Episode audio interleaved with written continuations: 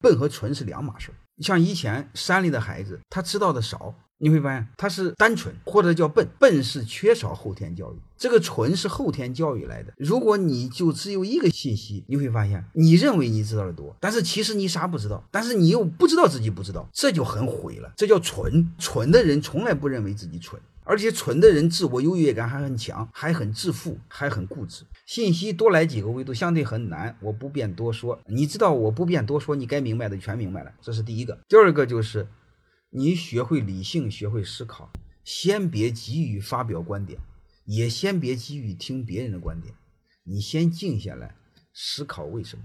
尝试和学会用纯理性、纯逻辑思考的人，比自己优秀的人在一起。